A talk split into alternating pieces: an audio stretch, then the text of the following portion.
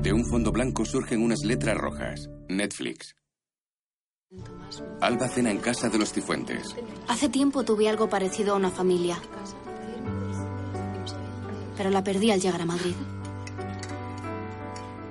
Y ahí estaba yo en mitad de Madrid sin dinero y sin las señas de la pensión a la que tenía que ir.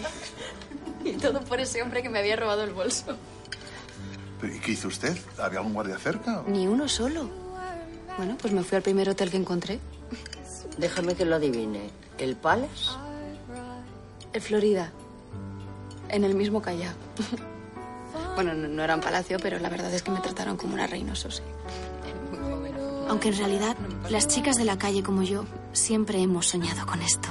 La familia perfecta. Todos sonríen y disfrutan del ambiente distendido, excepto Francisco. Pero aparte de la sangre, ¿qué más les une? ¿Qué hay detrás de esa apariencia de perfección? Francisco aborda a Alba en el pasillo. Y es que no hay familia que no oculte un secreto. Y cuando eso sucede, es cuestión de tiempo que la familia perfecta se rompe en mil pedazos. Has sido el centro de la fiesta. ¿Te divierte? Francisco solo intentaba ser amable, por Dios. Esta noche dejarás a Carlos. ¿Me oyes? Es la última vez que te advierto. Si no, voy a contarlo todo. Me has ayudado con Carolina para salvar tu matrimonio. ¿Te atreverías? No me pongas a prueba, Alba. Hace unos días mi esposa estuvo a punto de suicidarse porque tú apareciste en mi vida. Me nublaste el juicio. Yo voy a dejarlo todo por ti. Tú no mereces la pena. Estropeas todo lo que tocas. No vas a enternecerme, ¿me oyes? Sé que seguramente sea una magistral actuación de las tuyas. Porque no queda nada de auténtico en ti. Eres una farsante, una egoísta que solo piensa en sí misma. ¿En mí? Que solo pienso en mí. No tienes ni idea. Ni idea. Todo esto, todo. Todo lo estoy haciendo por ti. Oyendo de las bromas de mi padre. No os culpo. Empiezo a dudar de si le prefiero enfadado conmigo. Carlos la coge de la cintura. ¿Va todo bien? Sí. Yo tengo mis cosas. Podemos irnos cuando quieras. ¿Nos despedimos de tus padres? Le ofrece el brazo a Alba y se marchan de vuelta por el pasillo de la mansión de los Cifuentes.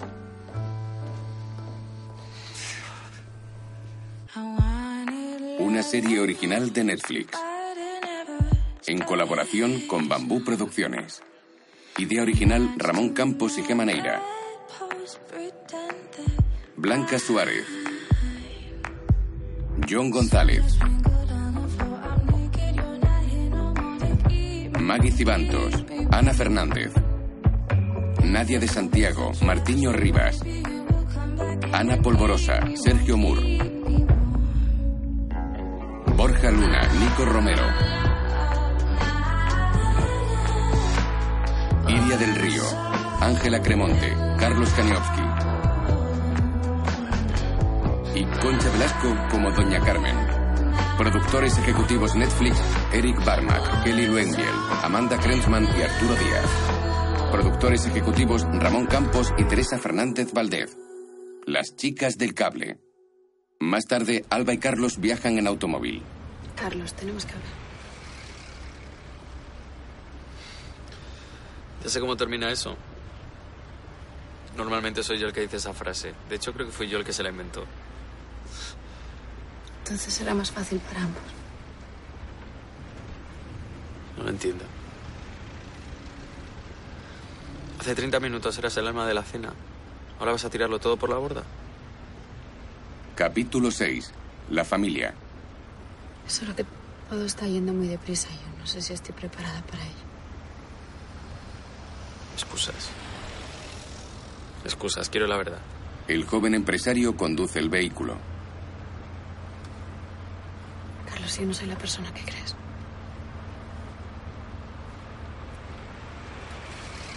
Yo no te convengo. Soy de ese tipo de personas que destroza todo lo que toca. Eso no es cierto. Sí, sí lo es. No, no lo es. No lo es y te lo voy a demostrar. Minutos después, entran en el piso de Carlos. Los muebles están cubiertos con telas. Cuidado al pasar, está todo un poco revuelto. A ti a su paso deja mejor rastro. ¿Qué es todo esto? ¿Recuerdas el otro día cuando te acompañé a la pensión?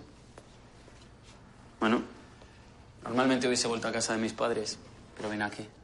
Alba lleva un vestido largo cubierto por un mantón de piel y una elegante cinta que le sujeta el cabello. Este sitio siempre ha sido el lugar donde traía a mis... Conquistas. a mis amigas. Pero esa no es la cuestión. No, lo que quería decirte es que esa noche, ahí, sentado en el sofá... Poco después, No, si ya lo sé, es impropio de mí. Yo soy un niño de mamá, adoro los guisos de Ubalda. Pero desde que te conozco nada es igual. Ahora pienso en el Rotary, pienso en mi padre, y hasta pienso en esta casa. Lidia, la única certeza que tengo es que me has cambiado de los pies a la cabeza. Y gracias a eso soy mejor persona. ¿De verdad sigues pensando que lo estropeas todo? la pareja se encuentra sentada sobre la alfombra que cubre el suelo del dormitorio. Carlos rellena su copa y mira sonriente a la joven. ¿Te puedo preguntar una cosa? No te garantizo una respuesta. Suficiente. ¿Quién te hizo tanto daño para que seas tan desconfiada y estés tan dolida? Se ha hecho tarde, me voy a ir a casa. Pues quedarte a dormir. Claro, tú lo has dicho, se ha hecho tarde y el dormitorio está intacto. Puedo dormir aquí. Lo digo en serio, no estoy intentando sacar ventaja. Aunque si te soy sincero, no sería una mala primera imagen del día. Despertarme contigo al lado. De mañana, si quieres, me dejas. Carlos, que se ha quitado la chaqueta, está reclinado sobre unos cojines. Una vez me preguntaste que cuáles eran mis sueños. Siempre he querido ir a Argentina.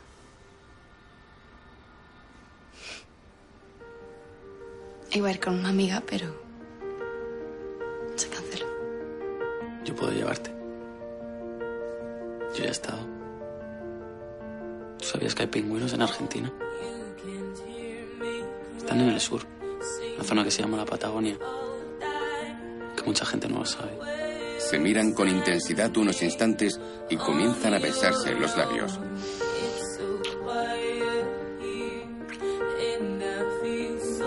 Lentamente se van reclinando mientras prolongan su beso. Carlos le acaricia suavemente la espalda. Instantes después, ambos se encuentran desnudos en la bañera, besándose y acariciándose.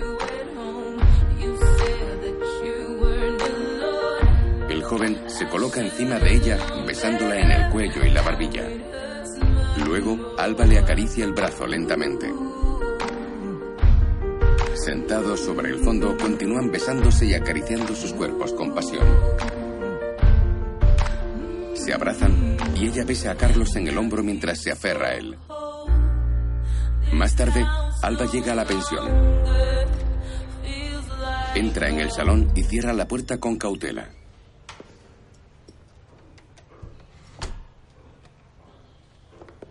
Lidia, menos mal que has venido, porque Carlota no está en su cuarto y yo ya no sabía ni lo que hacer. A punto he estado de llamar a los guardias. ¿Los guardias por qué? ¡Le he dicho que quiero estar sola! Marga, hija, está aquí Lidia y quiere hablar contigo. ¿Es Carlos Russo o qué, doña? ¡Que quiero estar sola! Encerrada. Encerrada con llave. Vino hecha un mar de lágrimas. Cogió algo de la cocina y se encerró a cal y. Y, y, mira, ya la has oído. En, en ese estado pues, está desesperada y, uno es capaz de hacer las cosas más terribles. Pero qué pena, Dios mío. Una niña tan centrada. Y ahora esto, ¿cómo le digo yo a su abuela que la niña de sus ojos se ha suicidado? ¿Cómo le puedo dar la noticia?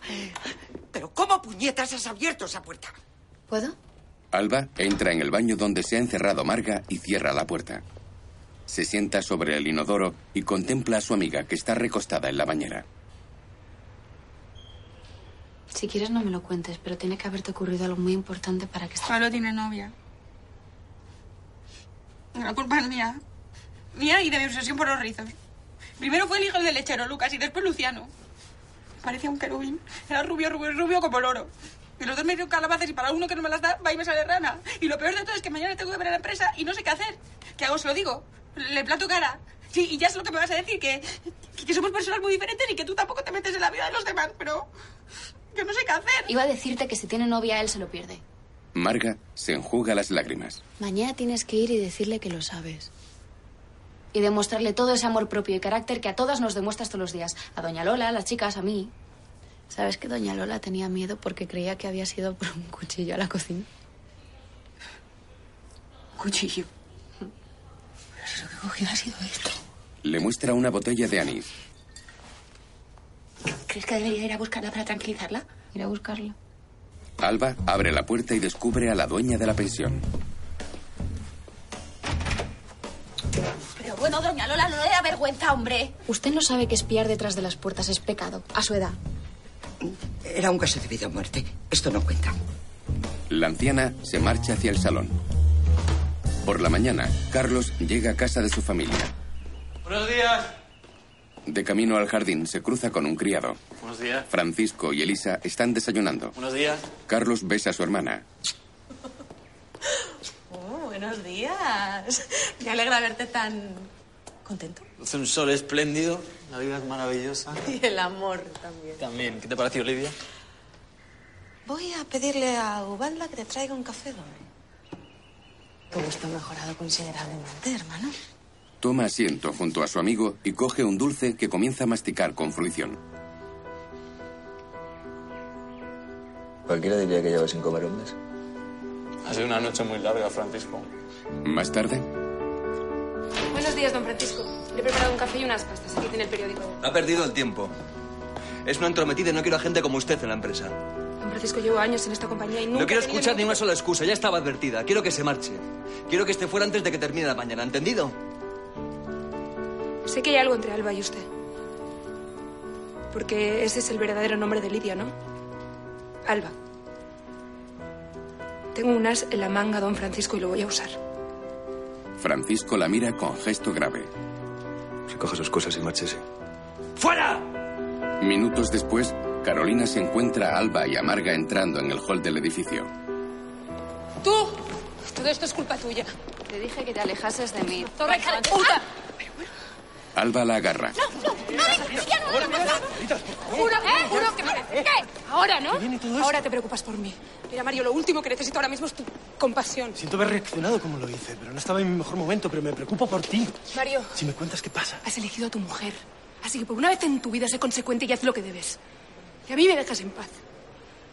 Instantes después, Alba y Marga suben las escaleras del edificio. Dios, sí que te tiene ojeriza. Marga, hola. Necesito hablar contigo. Será solo un momento. No, tú no te vas a ningún sitio. Y tú y yo no tenemos nada de qué hablar. Por favor, por favor, Marga, de verdad es que hay una cosa. Alba se marcha dejando a solas a la pareja. Hay una cosa que tienes que saber. Que tienes novia. ¿Es eso, no? Perdón, perdón, perdón, perdón. Sí, es que yo sé que te lo tenía que haber dicho antes. Es que yo con quien quiero estar es contigo. Si tú me dejas, yo te lo explico. Marga lo mira cruzando los brazos con gesto distante. Ahora ya es tarde. No quiero saber nada de ti. La joven sube las escaleras y se aproxima a su amiga. Bien. Como lo he hecho, no lo habría hecho mejor. Bien. Bien, porque me tiemblan las piernas. Cabeza alta, orgullo y amor propio. Eso es. En el pasillo de las taquillas, chicas. Marga y Alba entran en el archivo. Ángeles, ¿qué haces aquí? Que no quiero que nadie nos oiga. Nadie se puede enterar. ¿Qué pasa? Necesito vuestra ayuda. Yo sola no voy a ser capaz. Podéis confiar en nosotras. ¿Qué pasa? Voy a dejar a Mario. No quiero que mi hija se críe con él. ¿Pero qué vas a hacer? Necesitarás un, un trabajo, un sitio donde ir. Yo la verdad que no tengo mucho dinero, pero si no te lo dejaría. He puesto vacantes en Barcelona. Ángeles, ¿estás segura? Mario tiene a nadie de su lado y si te denuncio te descubre que... Vamos, es que no me lo quiero ni imaginar. Esperaba encontrar ayuda con eso. En el hall, Gracias. Gracias, Victoria. Alba cuelga el teléfono y se aproxima a Ángeles, que aguarda nerviosa a pocos metros. Necesito una foto tuya para la documentación y podrás tenerlo hoy mismo. ¿Cuándo piensas irte? Esta noche. Sé que es un poco precipitado, pero es que no puedo esperar a que vuelva. Da igual. Pediré permiso a Sara para ir al banco y sacar lo que necesito para el pasaje. ¿Tienes la, la autorización de Mario? Sí, hace meses me concedió permiso para ir al banco y sacar yo sola. Doña María vendrá con Sofía al terminar la jornada. Y para cuando vuelva Mario a casa ya estaré rumbo a Barcelona. Todo va a salir bien. Estás haciendo lo correcto. Solo espero que él no se entere. Mira a su amiga y ambas asienten con confianza. En la galería del piso superior, Mario las contempla marcharse. Las chicas llegan a la centralita, donde sus compañeras conversan en corro. ¿Qué pasa aquí? Sara no ha venido. ¿Cómo que Sara no ha venido? En todo el tiempo que llevo trabajando aquí, Sara no ha llegado tarde nunca. Vamos, ni siquiera se ha puesto enferma ni un solo día. ¿Y Carlota dónde está? No ha pasado la noche en la pensión. Yo creía que estaba con Miguel, pero... Ya debería estar aquí. Entre tanto, en una comisaría, Sara y otras mujeres son conducidas por agentes de la ley al interior de unos calabozos. Esta mujer necesita un médico. Que no piensa hacer nada. Las empujan dentro. Pierdes el tiempo. Da gracias con tener eso de ahí. Y que cada día nos traigan agua y pan. ¿Por qué estáis aquí? Estábamos en el liceum y hubo una redada. La charla estaba aprobada, no tienen derecho. Tienen todos. Los que a nosotras nos faltan. Las mujeres son seres de segunda. Hace un par de meses detuvieron a un grupo de estudiantes que se quitaron el sombrero en plena Puerta del Sol. Siguen encerradas, dos celdas más adelante. Si no tienes a nadie que pueda sacarte de aquí, nada va a salvarte. En la entrada, Oiga, soy ciudadana y exijo saber si Sara Millán está detenida en esta comisaría. Muy bien, como quiera. Carlota. Por favor, suéltela. Ya nos vamos, no daremos más problemas, se lo aseguro. el guardia deja a Carlota. Venga, tira. Tira. Miguel la toma del brazo. No podemos hacer nada. Sí, sí que podemos, sí que podemos y no pienso detenerme. Minutos después, una criada hace pasar a Carlota al salón donde Pilar está sentada leyendo. Madre, Carlota, hija mía, qué alegría, qué sorpresa, pero ¿qué haces aquí? Ay, mi vida. he venido a hablar con padre. ¿Y a qué se debe ese honor? Pues verá, han detenido a una amiga mía y está en el calabozo. Como usted tiene contactos con la policía, había pensado que, que podía ayudarla porque, porque Sara no puede perder su trabajo. Así que has venido por eso. A pedir un favor. He venido porque, porque creo que debajo de ese uniforme de coronel existe un hombre bueno, con buen corazón. Y he venido para que me demuestre que no me equivoco. Tu amiga debió ser más cuidadosa. Según qué sitio se frecuenta, uno se arriesga a que haya una redada. ¿Cómo supo que hubo una redada? La joven mira a sus progenitores con gesto serio. ¿La ordenó usted? Debía habérmelo imaginado. Usted quería que me detuviesen. Quería darme una lección, venir como un salvador a buscarme como ha hecho tantas otras veces. Yo no ordené nada. Soy militar, no policía. Pero si pusieras de tu parte, todo sería mucho más fácil para todos.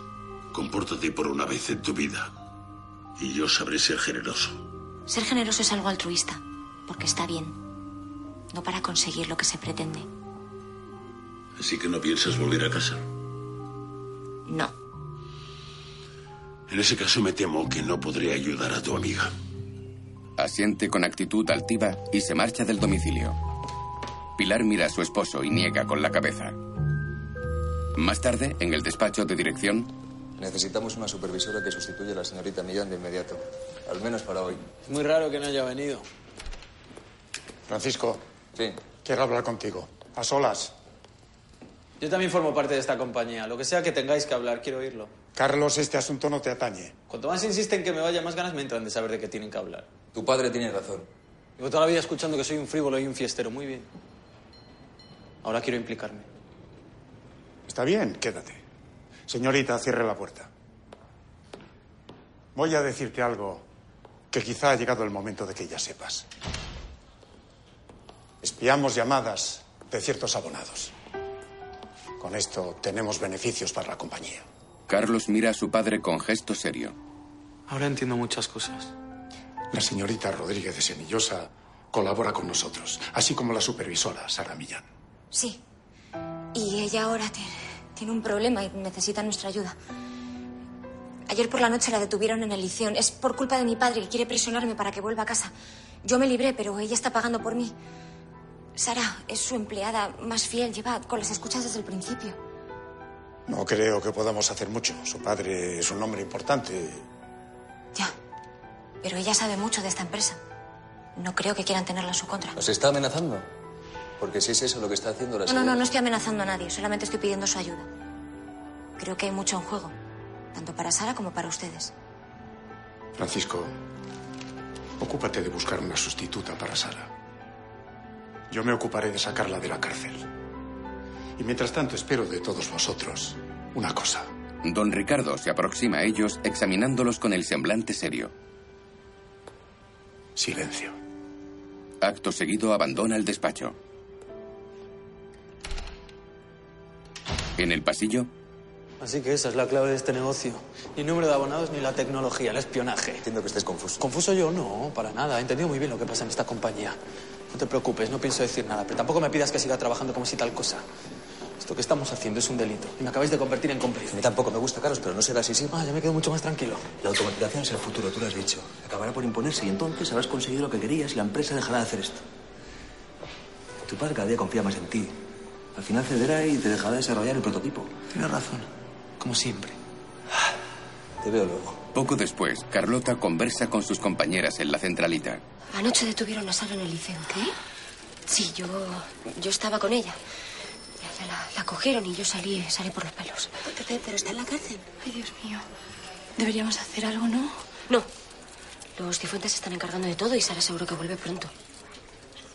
Los cifuentes van a ayudarle. Sí, eso creo. Bueno, tamp- tampoco sé mucho más. Señoritas, por favor. El día ha comenzado con un pequeño inconveniente. La supervisora, la señorita Sara Millán, se encuentra de baja por enfermedad. Mientras tanto, una de nuestras empleadas con más experiencia la sustituirá. Señora Vidal, está al mando. ¿Yo? Necesito que esté pendiente de la centralita y de todas las salas. Sé que hoy había que entregar los informes semanales. Necesito que los redacte Don y- Francisco, yo creo que es mejor que se encargue una de las vigilantes del siguiente turno. Acaba de ser ascendida. No nos haga pensar que perdimos el tiempo apostando por usted. Ahora no puede fallarnos. La quiero al 100% hoy. Sí, señor. Espero que este contratiempo no afecte a la jornada de hoy. ¿Se ha entendido?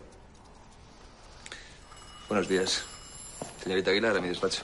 Segundos después, Alba y Francisco caminan por el pasillo que conduce a dirección. ¿Qué querías decir anoche con eso de que hacías esto por mí? ¿Eso qué? ¿Eso qué más da? Soy una egoísta, una farsante. Anoche lo dejaste muy claro. Y por eso te acostaste con Carlos, ¿no? Al menos de esta forma has dejado bien claro qué es lo que pretendes. Viniste por dinero y por dinero has decidido quedarte. Solo que ahora no vas a sacarlo de una caja fuerte. ¿Por qué conformarte con un botín pudiendo vivir de la fortuna de los Entiendo que cifuentes? pienses eso. Pero yo no soy como tú. Yo no me casé con Elisa por interés. ¿Por qué te casaste? Porque la querías. Alba, no dejes a Carlos... ¿Qué estás haciendo, Francisco? Carlos se aproxima a ellos. ¿Se puede saber qué está pasando? No está pasando nada. Carlos, ha sido malentendido. No, no lo ha sido. Hay algo que tienes que saber. Estás saliendo con una farsante que solo te quiere por el dinero. ¿Qué? Sí, sí, es una revista que te dice que te quiere, pero es... No es verdad, no es verdad. Cállate, anda. Tú no le levantes la voz. ¿Vas a creerla a ella antes que a mí? Acabas de conocerla. Te voy a creer a ti. Te llevas años mintiendo para mi padre. No tienes autoridad moral en estos términos, Francisco. ¿Verdad? Vamos a discutir por primera vez en 10 años por una mujer. Lo único que Lidia quiere es tu dinero. Te lo voy a demostrar. Francisco se marcha. No entiendo qué mosca le ha podido picar. Te juro que el Francisco que yo conozco no es así. ¿Estás bien?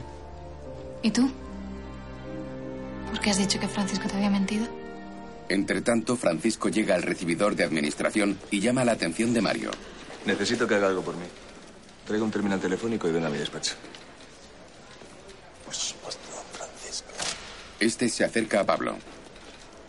¿Has visto? Los modales que trae el estirado este. Sí, hola, Marga. ¿Y ahora qué quieres? ¿Cómo que qué quiero? Hablar contigo. Sí, claro. Ahora todo son palabras y cuando tenías que hacerlo, ni mo. Lo siento, pero este barco acaba de zarpar. ¿Qué barco? Oye, ¿no te has puesto un poco drástica? No. Algo contrariada, Carlota vuelve a su trabajo y conecta una clavija en el panel de llamadas. Operadora 48, ¿en qué puedo ayudarle? Mientras Pablo sigue haciendo llamadas. ¿Cuántas veces van? No lo sé. ¿He perdido la cuenta? ¿Cuántas? Más de 10. Le indica que suba la cifra. Menos de 40. Déjame decirte una cosa. Lo mejor que puedes hacer, créeme, es dejar de insistir. Mira, don Mario, con el debido respeto, si yo no insistiese, mi vida me habría comido un rosco. Además, hoy he quedado con Marisol, porque la voy a dejar. Y eso Marga lo tiene que saber. Mario señala al joven con gesto risueño mientras se aleja. Pablo llama de nuevo. Más tarde, Bueno, pues esto ya está. La línea está conectada con el teléfono de incidencias. Con levantar el auricular es suficiente. No he conectado el micrófono, así que la señorita Aguilar no podrá saber que está usted al otro lado. Le agradezco su eficacia, pero sobre todo su futura discreción. Nadie debe saberlo. Esta compañía no deja de crecer. Usted ha sido ascendido recientemente. Ahora mismo es el único jefe técnico. Pero pronto harán falta muchos más. Y entonces habrá que nombrar un coordinador de área. Si me permite decirlo, señor, creo que tiene usted delante al hombre perfecto para hacerlo. Francisco apoya las manos en el escritorio. Ahora déjeme solo. Por supuesto. Contempla pensativo el teléfono que Mario ha intervenido. En el despacho de dirección, Ricardo enciende un puro a don Benjamín. Me tratas demasiado bien, Ricardo. Si esto se debe a la broma pesada con el rey, está olvidado. ¿eh? El cordero de ayer bien lo valió. No, no. No se trata de eso. ¿Me vas a pedir algo más, de verdad? Una de nuestras vigilantas, la encargada de las escuchas para su majestad, ha sido detenida. Hubo una redada en el liceo, así que si pudiera ser una llamada. ¿Pedís? ¿Pedís? ¿Y qué dais a cambio? Vuestras escuchas no están valiendo para nada. Ni siquiera sabemos nada de ese golpe de Estado que están preparando. Si no os hemos pasado información es porque no la tenemos. Eh, Si supiéramos algo. Su Majestad está cansado. Quiere respuestas. Y sin respuestas se acabaron los favores. Benjamín es un hombre maduro, calvo y con barba. Eso quiere decir que no te importa que haga público tu pequeño desliz. ¿Qué pensará Cayetana de todo eso? Tú con su hermana. Habla con él. Convéncelo. No puedo. A estas alturas temo más las represalias de Su Majestad que el carácter de mi mujer. Se acabaron los favores, Ricardo. Lo siento. En la centralita, una llamada se ilumina en el panel del puesto de Alba.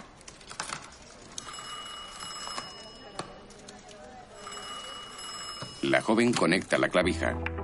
Mientras Francisco monitoriza la llamada desde su despacho. Hola.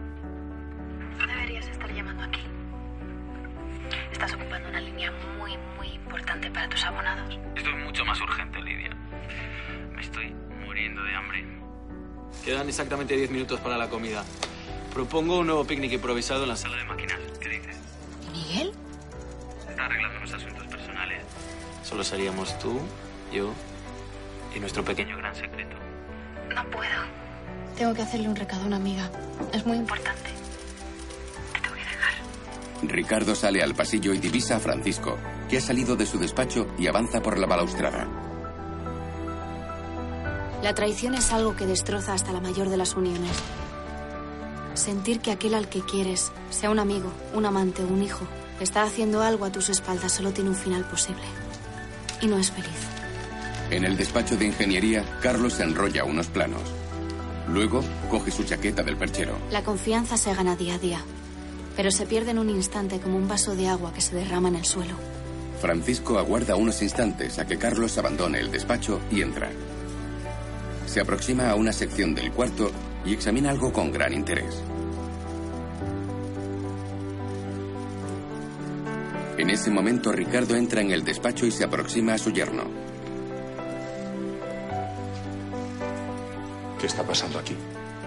Con gesto serio, Francisco avanza unos pasos y descubre una máquina que está cubierta con una tela. Es el Rotary 7. Le dije expresamente que no quería que siguiera con esto. ¿Cómo puede pensar que mi hijo había cambiado? Don Ricardo, puede que no sea solo cosa de Carlos. Déjame averiguar quién más está involucrado. Si no, no llegaremos al fondo de este asunto.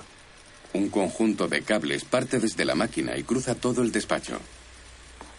Ricardo sigue el cableado hasta su origen. Haz lo que debas. Se trata de un conjunto de paneles que llegan hasta el techo en el que se iluminan pilotos de forma intermitente. Entre tanto, en la centralita, Ángeles se acerca a Alba. ¿Compañía de telefonía en que puedo ayudarle? Ya es la hora de la comida. Espera un momento, por favor. Esta se quita los auriculares, coge una nota que tiene preparada y se levanta del puesto. Ángeles le entrega un sobre. La autorización de Mario.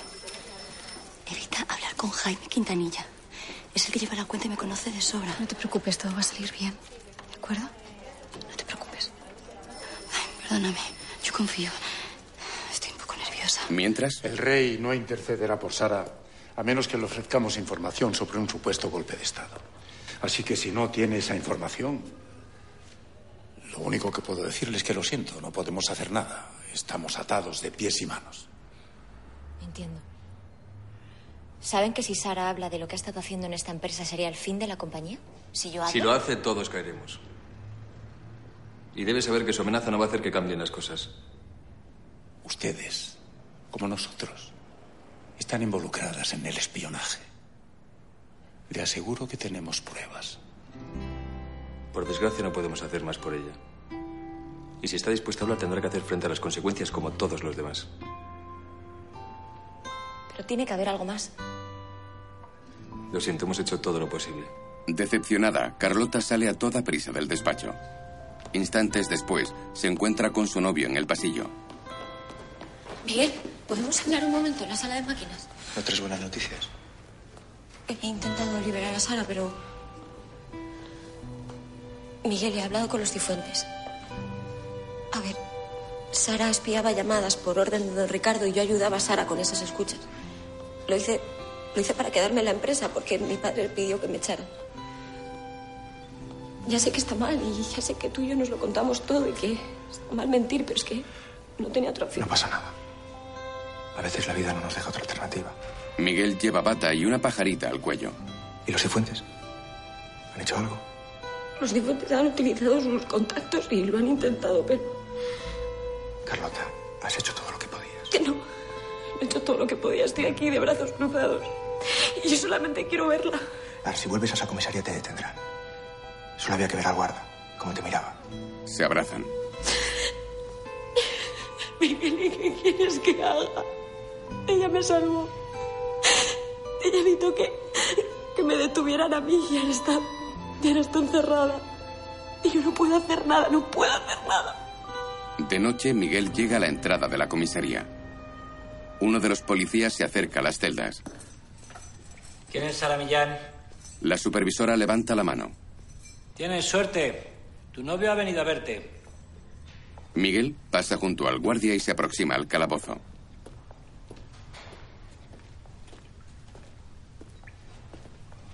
Sara se coloca junto a los barrotes para recibirlo. El ingeniero mira a los guardias y besa a la joven en los labios. Sara es esbelta y tiene el pelo de color cobrizo.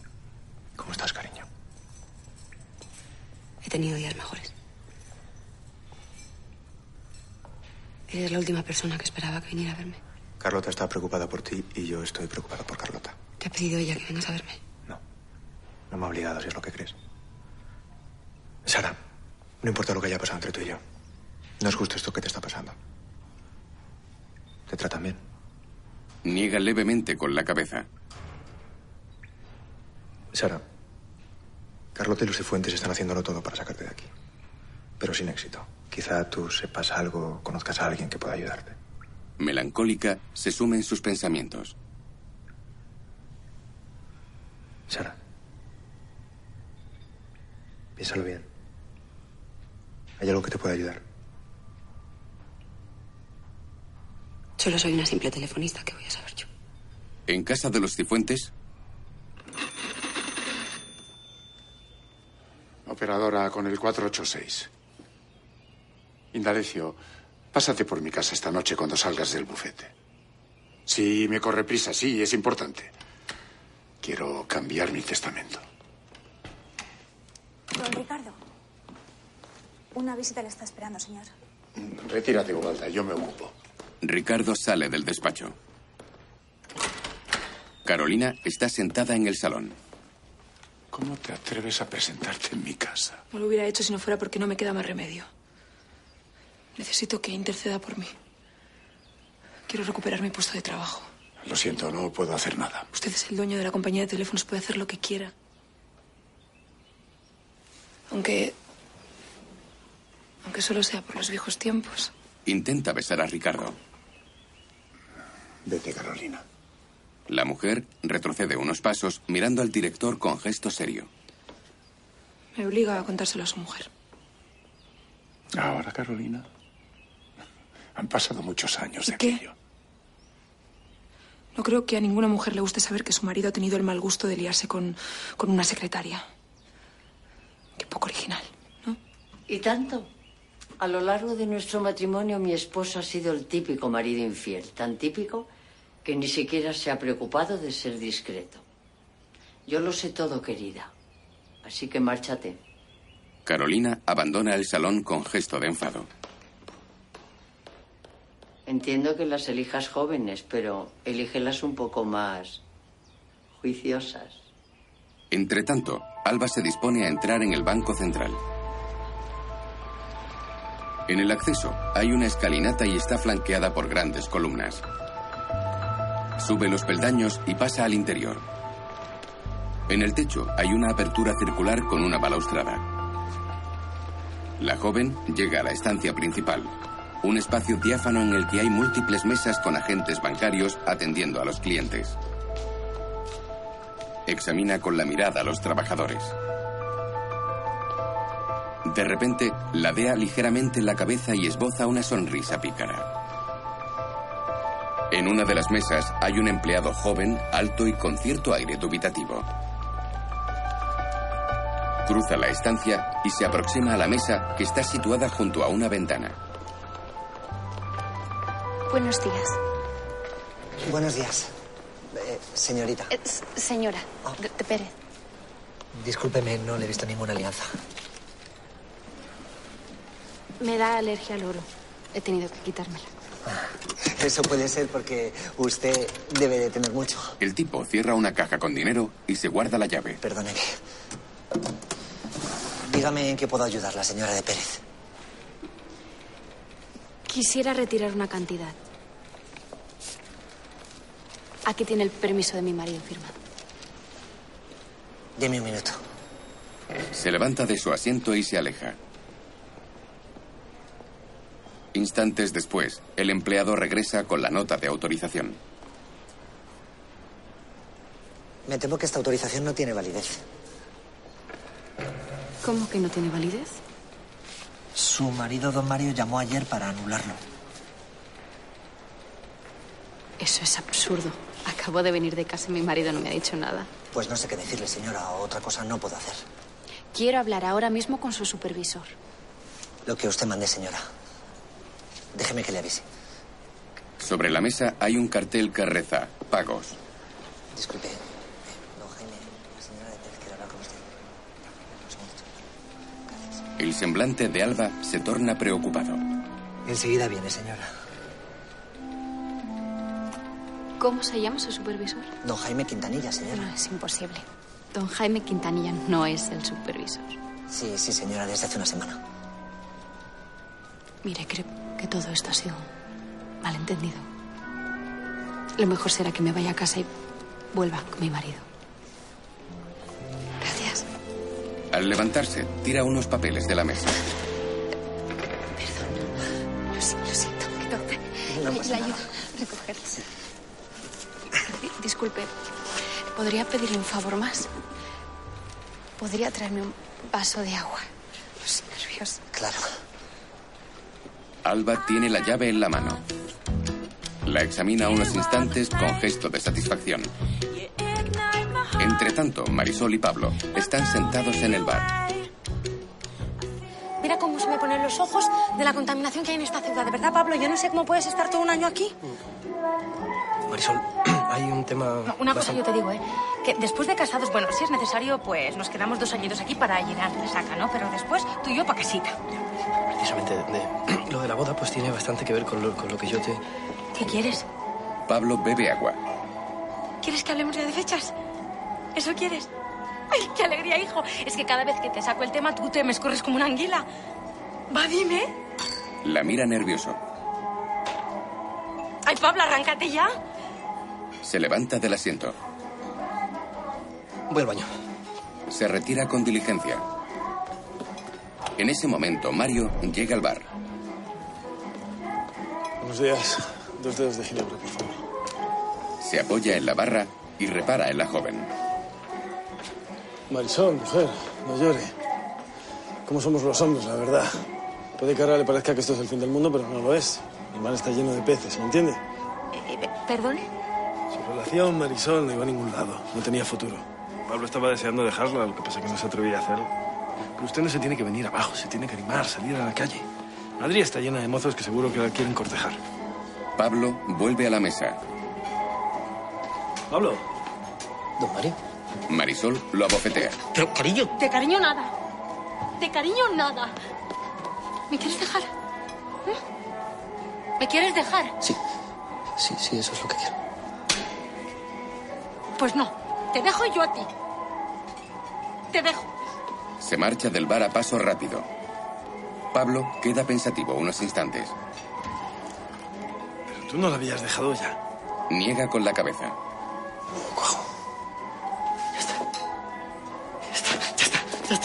Abraza a Mario. No, hombre, espérate a que tu padre esté en el lecho de muerte. Esto se lo tengo que contar a Marga ahora mismo. Minutos después, aborda a la joven en el hall de la compañía. Marga, Ma- Marga, tenemos que hablar unos días. Marga, Marga. ¿Qué pasa? Que he dejado a Marisol. Ya está, ya soy libre. Tarde. Y a lo mejor me estás mintiendo. No, no, no, no te estoy mintiendo porque te iba a mentir. ¿no? Pues porque ya lo has hecho ocultándome que tenías novia mientras filtrabas conmigo tan campante. Bueno, a ver, me he equivocado, pero todo el mundo se puede equivocar alguna vez. Marga coge un lápiz y trata de partirlo. Rómpelo. Que lo rompas. Pablo obedece. ¿Ves esto? ¿Puedes hacer algo para que quede como antes? Pues lo mismo con mi confianza. Pues que tú también me has mentido a mí, Marga. Operadora 57, 57. ¿Lo ves? ¿Lo ves? Nos llevamos mintiendo desde que nos conocemos. Es que esta relación no va a ningún sitio. Marga, Marga. Se marcha ofuscada. Pablo mira alrededor mientras protesta gesticulando. Acto seguido, se interna en el archivo, que permanece con las luces apagadas. Avanza unos metros con gesto melancólico hasta colocarse en el lugar donde se besó con Marga. En la centralita, Marga, Carlota y Ángeles están en sus puestos. Alba llega vestida de calle y les hace una señal asintiendo. Las chicas dejan sus puestos discretamente y la siguen. Entran en el archivo. Pablo, que aún estaba dentro, se esconde tras la estantería. ¿Lo has conseguido? ¿Tú qué crees? Le da un fajo de billetes. Primero. Ah, Bien. ¿Esto? Para los papeles. No, Sí, No. sí, sí, sí, sí. Tú lo necesitas más, Ángeles. Tendré suficiente para empezar. Bueno, sí. Al menos hasta que ponga en orden mi vida. Ángeles las mira con gratitud. Muchas gracias. Bu- Bueno, ha sido Lidia quien lo ha conseguido todo. Gracias a todas. Porque gracias a vosotras he sido capaz de tomar la decisión de, de dejar a Mario y empezar de cero. ¿Os vais a poner sentimentales ahora? Porque llevo un día... Venga, vamos. Gracias. Gracias. Pablo sale de su escondite. ¿Puedes saber qué haces aquí? Eh, nada. Bueno. En realidad es que estaba. Pues recordando nues- nuestro beso. Este fue nuestro sitio. Fue sí. Pasado pretérito. ¿Qué has oído? Pues todo. Todo. Y si te refieres a lo de Ángeles, me parece una locura, vamos. Abandonar a su marido, irse a otra ciudad, no sé la cara que va a poner. Ni se te ocurra decirle nada a Mario. No, Marga, yo no. Yo no. Es su mujer la que tiene que hablar con él. Vamos, digo yo. No sé qué clase de esposa le hace eso a su marido. Una a la que maltratan. ¿Cómo? Mario es un animal. ¿No crees que Ángel se lo dejaría todo así porque sí? Mario. Lo hace por pura supervivencia. Sí, es, es verdad que tiene mucho carácter, pero no, nunca me imaginé que... Es muy importante que nos guardes el secreto. María, es, es que don Mario para mí es... Además, trabaja... Que se va a enterar. María, se va a dar cuenta. Si es que yo no sé guardar un secreto, ya lo sé. Hoy Mario no va a salir hasta tarde. Así que aprovecharemos la oportunidad. Así que te pido por favor que si me tienes un poquito de cariño, y ya no digo un poquito de cariño, un poquito de respeto, no digas nada. Minutos después, Ángeles se ha quitado ya el uniforme y baja al recibidor del edificio. Doña María y sus amigas aguardan en la entrada. La anciana lleva a Sofía de la mano. Amor, qué bien que no te hayas ido. Así me puedo ir contigo. Ah, Mario, pensé que ibas a trabajar hasta tarde. Iba, pero por suerte tienes un marido que trabaja rápido y eficaz. Vamos. Alba y las demás salen. Don Mario. Perdón. Es que he estado viendo sus presupuestos y hay... Bueno, hay algunas cifras que no, no, no cuadran. No, sí que cuadran, yo mismo lo hice. No, está mal. Está mal. No me puedo ir ni diez minutos. Voy a tener que quedarme. Mario besa a Ángeles. Te quiero. Espero en casa. La joven sigue caminando. Ángeles, Se gira aterrada. te veo luego. Asiente en silencio y sigue avanzando hacia la salida. Ya fuera, da un beso en la mejilla a su pequeña. Se aproxima a sus amigas, que aguardan a varios metros de la puerta del edificio.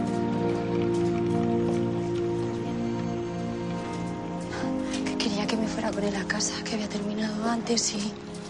Menos mal que ha venido Pablo. ¿Pablo? Sí, le ha pedido ayuda con un presupuesto, no sé. Y a Mario no le ha quedado más remedio que quedarse. Me he salvado gracias a Pablo. Marga asiente sonriendo. Bueno, bueno, creo que ha llegado el momento.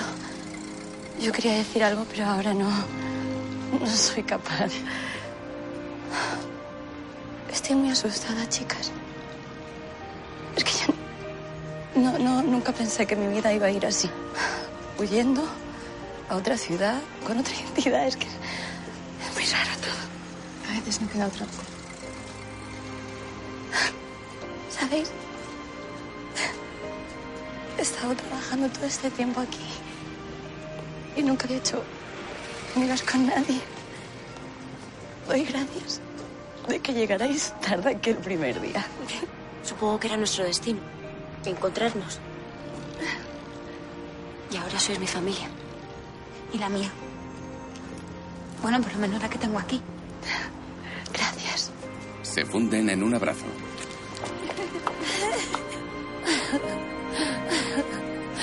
Bueno, venga, marchaos, que seguro que, que vais a perder el tren. Despiden a Ángeles, que sube a un taxi con su hija. Sentada en la parte de atrás, mira con tristeza a través de la luna trasera hacia sus compañeras. Mientras el vehículo se aleja lentamente, levanta la mano despidiéndose. ¿Y ahora qué? Ahora seguir con nuestras vidas. Aunque nada será igual. Las tres contemplan con melancolía la marcha del taxi. Poco después, en el hall del edificio, Pablo, espera.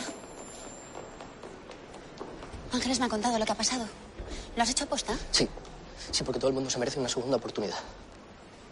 ¿Y, y- y ya está?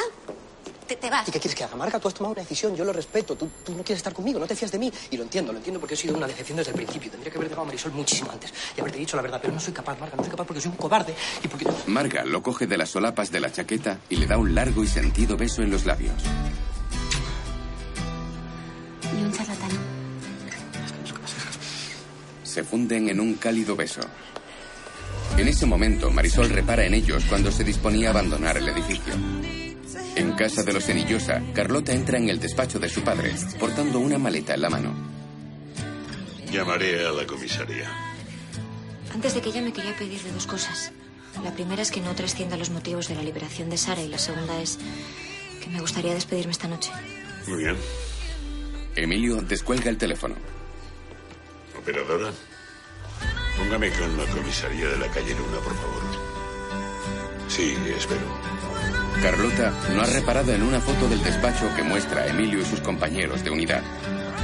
En él hay una dedicatoria a don Emilio, apodado El Halcón. Esa noche, Sara abandona la comisaría. Pasa junto al aparcamiento.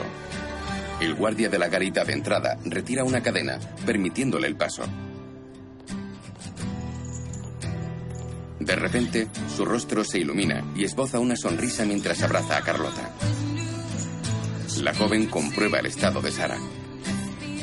Miguel se acerca a ellas y tiende la mano a la supervisora. Sonríen y se marchan caminando los tres juntos. Entre tanto, Alba avanza por una calle estrecha y escasamente iluminada. A varios metros, Francisco la está siguiendo. La chica entra en el local de Victoria. De repente el joven se queda parado en mitad de la calle y cierra los ojos mientras los recuerdos acuden a su mente. Hace diez años, un Francisco adolescente caminaba por la misma calle. Llamó a la puerta del local y le recibió la dueña. Buenas noches. A usted no le conozco. Eso es porque no ha venido nunca por aquí. No, venía a preguntar por una chica. Claro, guapo. Aquí tengo todas las chicas que quieras. Si puedes pagarlas. Bueno, mire, es que llevo mucho tiempo buscando una persona que se llama Alba Romero. Y me han dicho que la han visto en esta casa. No he oído ese nombre en mi vida. Lo siento, caballero. Victoria regresó al interior y cerró la puerta. De vuelta a la realidad, Alba conversa con Victoria en el interior del local. Muchas gracias por la documentación de Ángeles. Te voy a devolver el dinero. Ay, no hay prisa, cariño. No te preocupes de eso ahora. Piensa que al menos a Ángeles la has podido salvar. Victoria, he estado pensando mucho. Mucho en el Rotary, en todo lo que estoy haciendo por culpa de Beltrán, en las malditas fotografías. No me digas que has decidido seguir mi consejo y olvidarlo todo. Le levanta la barbilla. ¿Por qué? ¿Qué ha pasado? Hay algo que no te he contado. Espera, enseguida vuelvo. Victoria ha avistado a Francisco, que ha entrado en el local. Le ruego que se marche. Quiero que se acuerde de mí.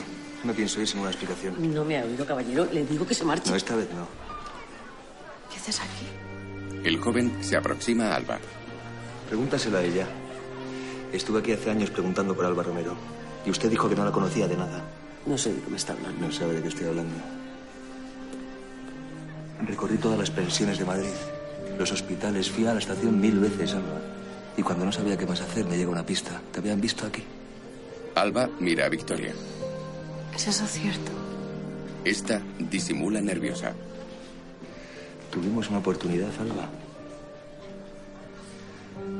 Y ella la arruinó. Nos separó y la convirtió en lo que es ahora. Oh, ya veo cuánto la amas, ¿eh? Yo quería a Alba. Y usted la transformó en una mentirosa, una ladrona. Y Lidia no es Alba. Desde luego. En eso le voy a dar la razón. Vi muchas posibilidades en esa niña de pueblo y la convertí en lo que es ahora, una mujer independiente, poderosa, una mujer capaz de conseguir cualquier cosa. ¿No se da cuenta? Qué generosa. Arruinó su... ¡Basta! No quiero oír ni una palabra más. Olvidaos de mí. Los dos. La joven se marcha con el semblante invadido por una profunda melancolía. Francisco intenta seguirla. Déjalo. Victoria lo coge de la mano y lo encara. Lidia te está protegiendo. Todo lo que hace lo ha hecho por ti. ¿Cómo? Sí. Si sigue en la compañía, si se ha acercado al hijo del dueño, lo ha hecho por ti.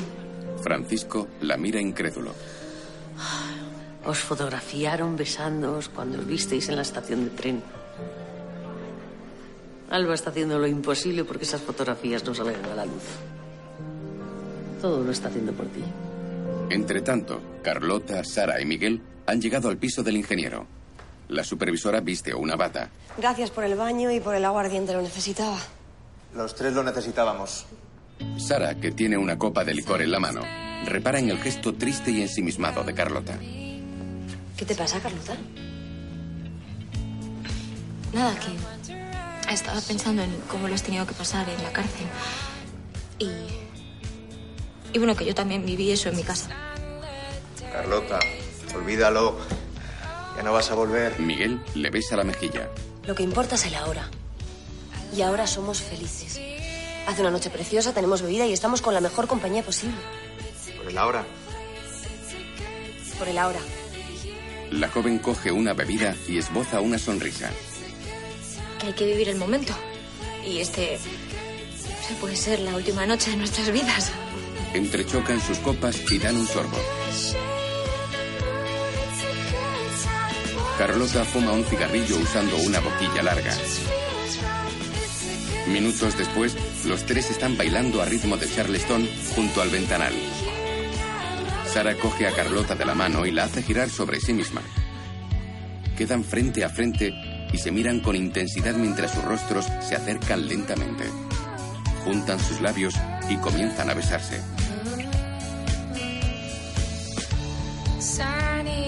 Carlota repara en Miguel, que las contempla con gesto triste. Se aproxima a él y colocándose de puntillas, lo besa en los labios.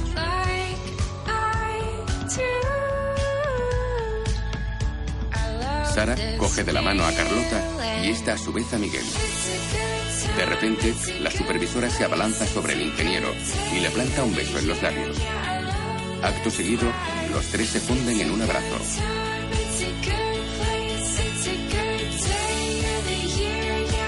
Minutos después, están desnudos en la cama. Las dos mujeres besan y acarician el torso del ingeniero. Abrazos, besos, caricias. Los tres amantes se ven embargados por la pasión.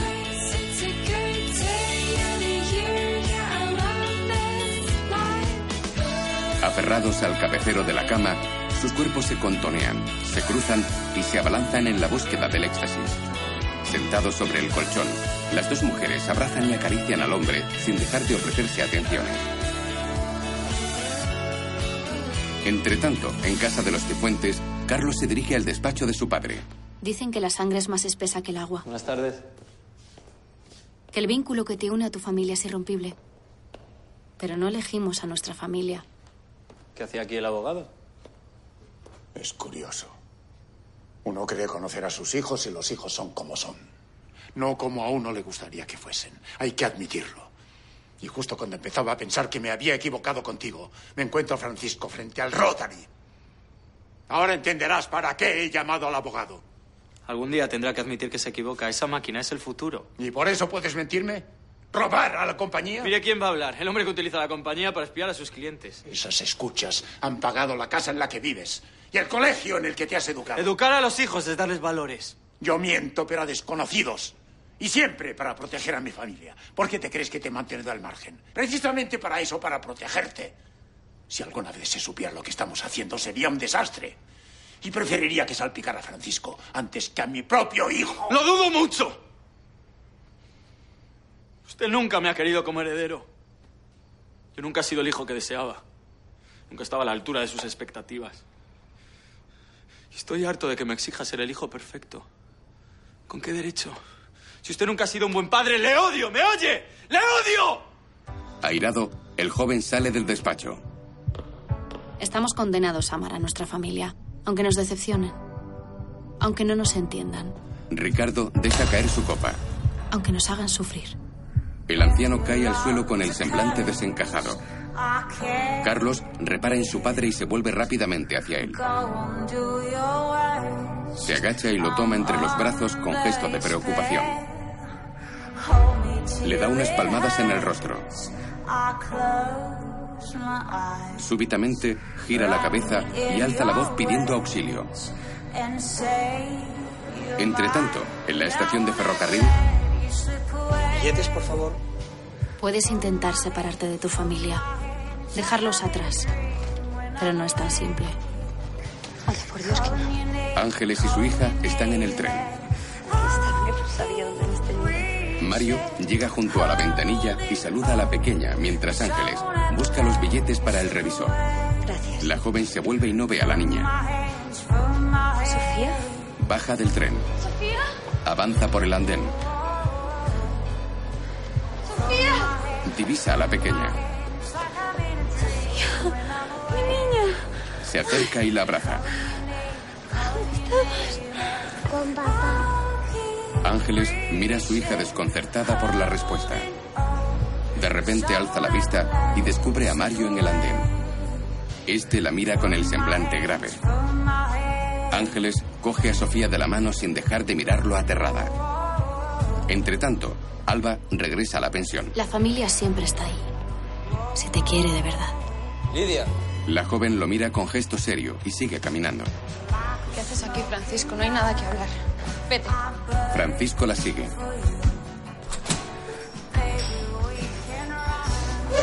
un imbécil. Siento todo lo que te dije. Victoria me lo ha contado todo. Las fotos, Beltrán, el plan de robar el. Lo hacías todo por mí, para protegerme. Sabía que no te había perdido. La toma de la cintura y la besa en los labios. De repente se detiene. Alba permanece seria, algo fría y distante a las atenciones de Francisco. Es verdad, al principio lo hice. No sé salvarte, pero. Ahora las cosas han cambiado.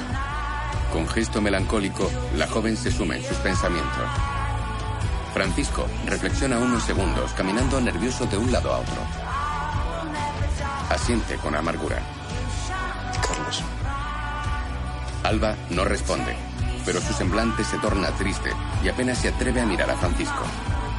En casa de los Cifuentes, Elisa corre por el pasillo que conduce al despacho de su padre.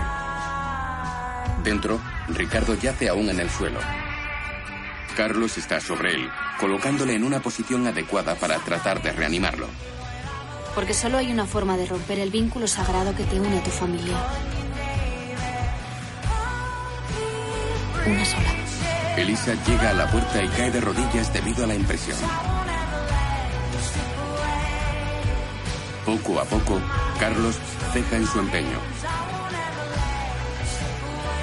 Acaricia el rostro de su progenitor mientras comienza a llorar desconsoladamente. En ese momento, Carmen llega a la puerta del despacho. Atónita, descubre a su marido inmóvil en el suelo. Sus hijos están de rodillas junto a él, llorando. Con la colaboración especial de Kitty Mamber, Simón Andreu, Tina Sainz, Luisa Gabasa, Joan Corosas, María Garralón.